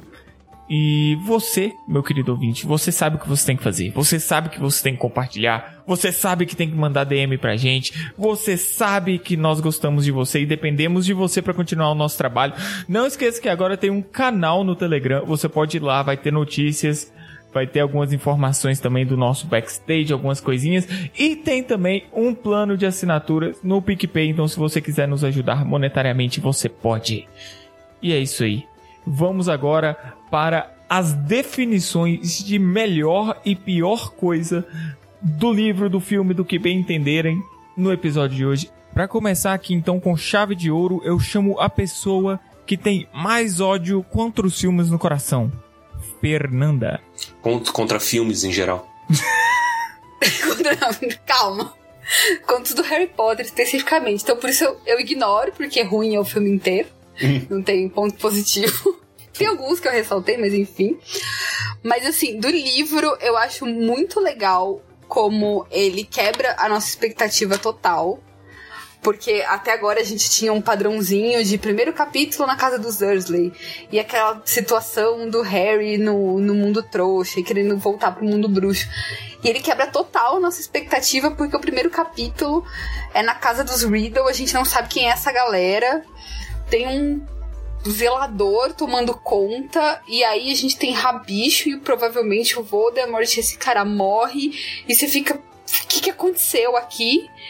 E isso dá o tom pra todo o livro. Você fica o tempo inteiro. O que, que aconteceu aqui? Você nunca entende, e aí eu faço coro com a Veves de que o plot do, do Tenantinho é maravilhoso. E de ruim é uma coisa que se estende pro Ordem da Fênix, que eu tenho um ódio do Percy. Eu tenho vontade de socar esse moleque o livro Dois. inteiro. E na Ordem da Fênix eu tenho vontade de afogar ele no lago. Tem aí meu carimbo de aprovação que não vale nada. É moleque. Moleque com mania de grandeza, né, velho? Tá cara de. Wesley, Wesley, We- não... Weatherby. Weatherby. Weatherby. É. Fica babando o ovo de um cara que não acerta nem o nome dele. Porra, é foda, mano. O cara baba ovo demais, muito insuportável. Pra mim, a melhor cena vai ser, e também, ó, ela se converte no filme, muito bem feito, Malfoy Doninha sendo esmagado no chão, correndo risco de fraturas sérias, como, inclusive, não sei como funcionaria, tal, como a, a fratura né, é compartilhada entre uma Doninha e o ser humano. Fica aí uma discussão pra vocês terem durante a noite e mandarem a resposta na DM do Tum. Ah, cara, fácil. Os dois são mamíferos. Provavelmente eles têm a mesma estrutura óssea ali. O mesmo crânio, mesma coisa. Olha lá, só eu que sou burro aqui. Eu gosto dessa cena. É a hora que o Moody sai correndo atrás do. do. do. do, do Malfoy. Tipo, meu pai vai saber disso. Ele, o que que é? Aí ele corre atrás. A reação de desespero do Malfoy é maravilhosa. E a pior coisa é a humilhação da coitada da Wink. Deixa aqui assinado. Que nem foi citada no filme, né? Que é a humilhação pior ainda. Não é não, se fosse pra pisar na cara dela, era melhor ficar fora mesmo. Ah, cara, tem que valorizar, porque tem que valorizar o, o movimento da Hermione, o falho. Vamos lá então com a essa, já que você já tá falando, continue. Crum bobão, nossa, eu adoro essa cena, cara. Crum bobão. Eu gosto desse crum bobão, quando eu era men- menor eu, ficava, eu vivia falando crum bobão. que eu assisti dublado, né? E eu não sei se isso é melhor ou pior, eu acho que isso é tanto ruim como bom. Então, pra mim, Fez os pontos Pronto. Ah, eu acho. Eu acho ruim eles terem cortado o jogo do, do filme. Mas eu também não sei como eles iam mostrar o jogo É, também não tem a mínima. no filme. O pessoal fala muito disso. É tipo. É tipo Game of Thrones, cortar a guerra. Tipo, quando vai mostrar, dá uma luz e foda-se. Ganhou o time que ganhou e é isso. Porra, que bosta. E vamos lá então, Verônica. Bom, pra mim a melhor coisa do livro é a trama de Bartozinho, que Barto... Bartozinho é o pai, ok, de Tenentinho. Isso. Eu tô complicando as coisas. Melhor vilão desse negócio. Vou morrer dizendo que é um vilão da Corvinal, mas depois a gente fala mais sobre isso. E pra mim a pior coisa que a gente nem comentou, né, mas foi Hermione deixando cópias do Capital, do Marx na cozinha de Hogwarts. Quem merece aquilo? Insuportável. Pra quem perdeu a nossa discussão sobre o Fale, vai lá no, no episódio do Câmara Secreta que a gente gastou bem uma meia hora fazendo uma análise sociológica sobre o assunto. É, como não funciona. E vamos encerrar agora então com Torres, que deu a ideia, então ele deve estar preparado. Beleza, eu vou subverter as expectativas apresentando os dois melhores. Tá bom. Né, pra mim, que é, pra mim é a melhor cena no filme, mas também no livro. No livro é tão sensacional quanto. Que é o seguinte. Tá os caras na sala comunal, abre a sala comunal, tá vindo o Ron sendo carregado. Aí, o que, que foi que aconteceu, velho? O cara tá branco, né? Branco, pálido. O que, que foi que rolou? O que foi que rolou? Eu, eu chamei a Flair pro baile. e aí. E aí todo mundo olha e fala assim: o que, que ela disse? Que não, é claro. Aí o Ron nega. Aí ela, aceitou e falou assim: não seja idiota. Ela me olhou como se eu fosse um verme ou coisa do tipo. Aí, aí a Gina chega e completa e fala assim: na verdade ele gritou, foi meio assustador. Aí eu imagino ele gritando. Você quer? Você quer ir pro baile comigo? Mano, que cena fantástica. Livro e filme. Concordo, essa é a minha contribuição.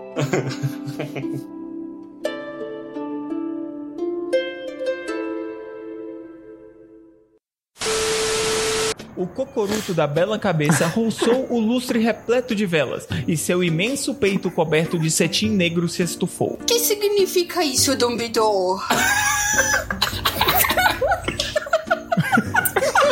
Vamos chamar ele de Dumbledore o episódio inteiro. Vamos, vamos, por favor. Eu adoro essas gravações, meu Deus. Vai lá, vai lá, vai, fa- faz a voz de Derby. Eu também. Flair Delacour, porém, sacudiu os cabelos, sorriu e disse: Que grande piada, senhor Bagman. Piada? Ô, louco, não é não, não, não é não. O nome de Harry acaba de sair no cálice de fogo.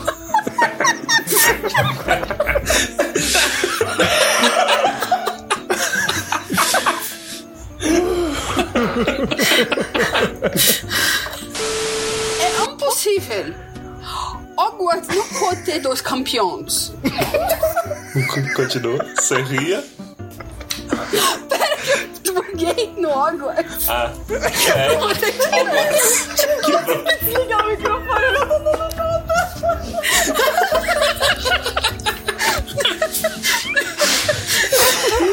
Eu perdi o A gente, a, a gente não vai conseguir passar da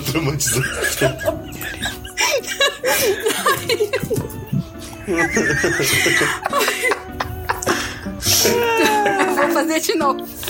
Não, ficou perfeito. Ficou muito bom. É que né? estamos perdendo o